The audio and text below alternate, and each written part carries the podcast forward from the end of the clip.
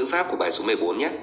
Ở bài 14 này thì chúng ta bắt đầu học về cách biến đổi của động từ rồi.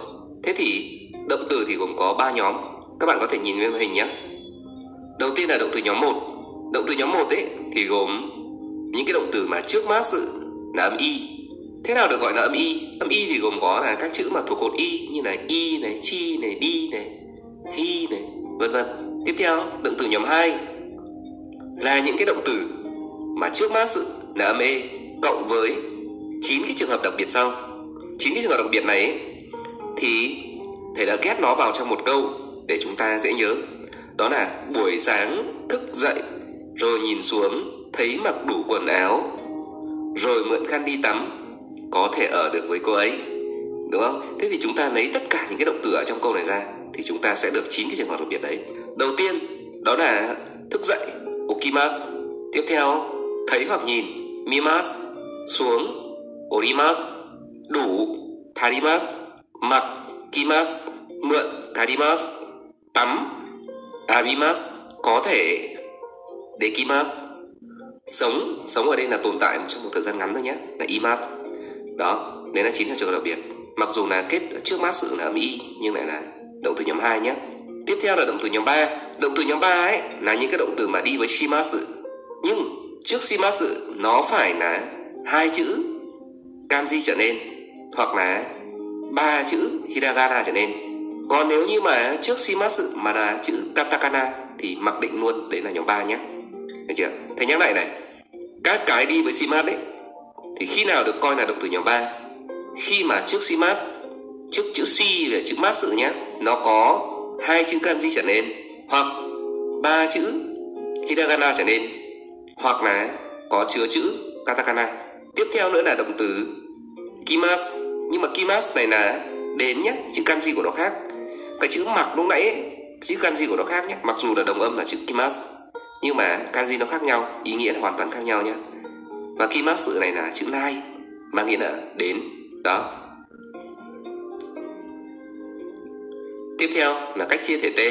Để mà chia thể thể t ấy, thì chúng ta phải chia nhóm ra, phân nhóm ra như vừa rồi nhé đối với động từ nhóm 1 thì bước đầu tiên ấy là chúng ta bỏ mã xử đi. Bao giờ cũng thế, chia bất cứ động từ nào, chia bất cứ thể gì, chúng ta cũng phải bỏ mã xử đi nhé vậy bước 1 là chúng ta bỏ mã xử bước 2 nếu trước mã xử mà là y chi, đi, chữ r, chữ ri ấy, ra đi để rô ấy, nhưng mà chúng ta sẽ đọc là đi nhé người ta nhật người ta sẽ đọc là đi.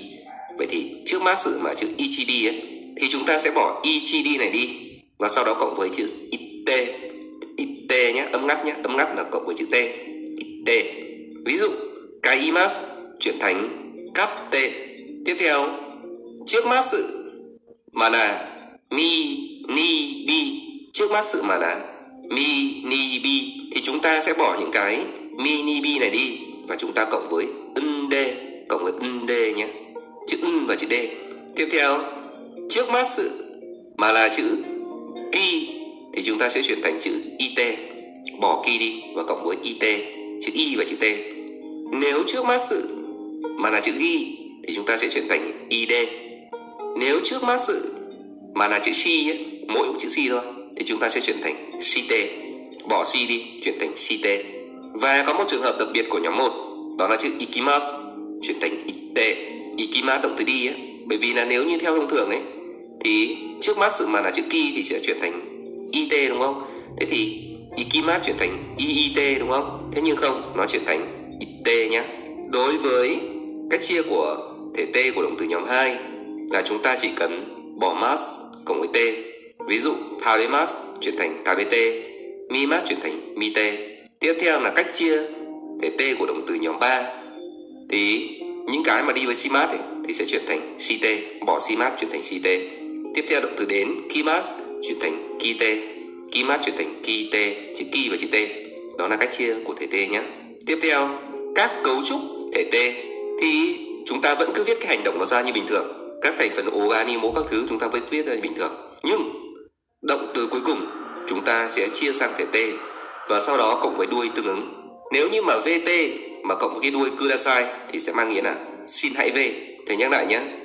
Câu thì chúng ta vẫn cứ viết bình thường. Động từ cuối cùng chúng ta sẽ chuyển sang thể T và sau đó cộng với đuôi. Tương ứng. nếu như cộng với đuôi kudasai thành vt kudasai ấy, thì mang nghĩa là xin hãy về ví dụ ta bt kudasai xin hãy ăn đi.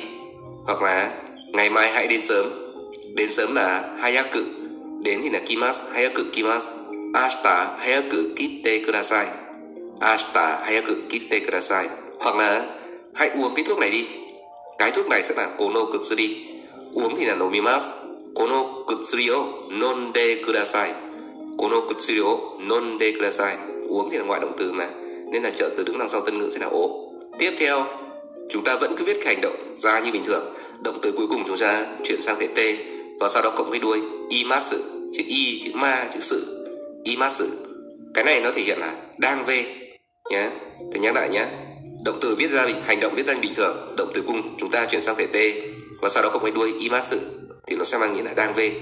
Ví dụ tabete imasu tabete imasu tôi đang ăn. Hoặc là Nihongo o shite shitemasu Nihongo o shite shitemasu tôi đang học tiếng Nhật. Câu hỏi chung cho tất cả các động từ, bây giờ bạn làm gì sẽ là ima nani o shite imasu ka? Ima nani o shitemasu ka? Muốn hỏi riêng ấy, thì các bạn viết ra nhé. Và dạng phủ định của VT imasu sẽ là VT imasen nhé. Dạng phủ định của VT imasu sẽ là VT imasen đó nhé. Vừa rồi là chúng ta học về cấu trúc thể T tiếp theo nữa là cấu trúc không liên quan đến thể T nữa nhé. Thể T hết rồi. Đó là khi mà muốn giúp đỡ ai đó thì chúng ta sẽ phải dùng cấu trúc này. Người Nhật ấy, thì người ta rất là độc lập. Do vậy thì không phải tự nhiên là mình giúp người ta là người ta mang ơn mình đâu, không có. Mà muốn giúp người ta ấy, thì mình sẽ phải đề nghị để tớ giúp cho bạn nhé tớ giúp cho bạn nhé. Vậy thì cấu trúc đó sẽ như sau. Đó là hành động chúng ta viết như bình thường. Động từ cuối cùng ấy thì chúng ta sẽ chuyển sang dạng ma sổ cá bỏ mát sự cộng với ma sổ cá. Ma sổ cá chữ sổ có chữ âm nhé. Ma sổ cá để tôi giúp cho bạn nhé. Và nếu như người ta đồng ý ấy, thì người ta sẽ nói là e onegai shimasu e onegai shimasu hai chữ e ấy, đọc là e bởi vì e thì là dạng thân mật của hay mà e ô shimasu ngai shimasu. Vâng xin cảm ơn. Hoặc là sumimasen onegai shimasu. Sumimasen ngai shimasu. Nhé còn nếu như mà người ta từ chối ấy, thì người ta sẽ nói ie kekko desu. Ie kekko desu. Kekko là tôi ổn này. Đó. Tiếp theo khi mà muốn hỏi về thông tin của người khác thì ta thêm chữ shitsure desu nga ở đằng trước. Khi muốn hỏi về thông tin của người khác ta thêm Sisure Desna ở đằng trước. Xin thất lễ đấy, đúng không? Thế nhưng mà vì hỏi thông tin thì giống như kiểu chúng ta đang làm phiền ai đó nên chúng ta thất lễ, đúng không? Nên là chúng ta phải xin lỗi trước. Nên là hỏi thông tin thì chúng ta xin, sẽ cho thêm Sisure Desna ở đằng trước nhé đằng trước của câu ấy tiếp theo, khi mà muốn nhờ ai đó làm gì cho mình, nhờ người ta làm cho mình nhé thì chúng ta sẽ thêm sumimasen ngả vào trước của câu thế nhớ lại, khi muốn nhờ ai đó mà làm gì đó cho mình thì chúng ta thêm sumimasen nga ở đằng trước của câu gà nhé sumimasen ga ở đằng trước của câu đó và một cái cuối cùng nữa thầy sẽ không viết vào. Thế nhưng mà thầy cũng một nói thêm đó là khi mà chủ ngữ ấy, mà là các hiện tượng tự nhiên hoặc xác định cái tân ngữ của nội động từ ấy, thì trợ từ sẽ là gá nhé ví dụ như là mưa rơi vậy thì mưa thì là hiện tượng tự nhiên. Nên là nó sẽ đi với gá nhé và tiếp theo nữa thì động từ rơi ấy, thì nó lại là nội động từ nữa. Nên là sau cái mưa ấy, nó sẽ là gá nhé. Amega furimasu amega furimas hoặc là tuyết rơi sẽ là yuki ga furimas đó là toàn bộ cấu trúc của bài số 14 tiếp theo là cấu trúc của bài số 15 bài số 15 ấy là chúng ta tiếp tục học về cấu trúc liên quan đến thể t. Thì đối với cấu trúc liên quan thể t ấy, bao giờ cũng thế chúng ta viết cái hành động nó ra. Động từ cuối cùng thì chúng ta sẽ chuyển về thể t đúng không?